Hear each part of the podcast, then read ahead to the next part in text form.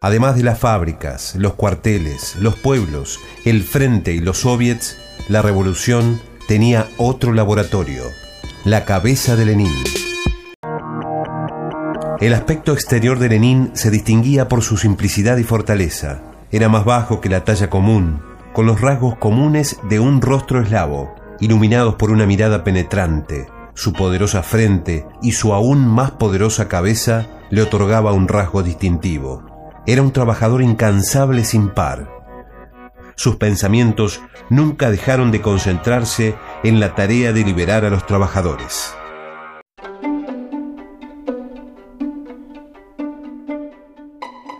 Buenas tardes, mi nombre es Cristian Joshua Steven Rocha Rocha del grado 9.2 y hoy vengo a hablarles sobre uno de los padres de la Revolución Rusa, Lenin.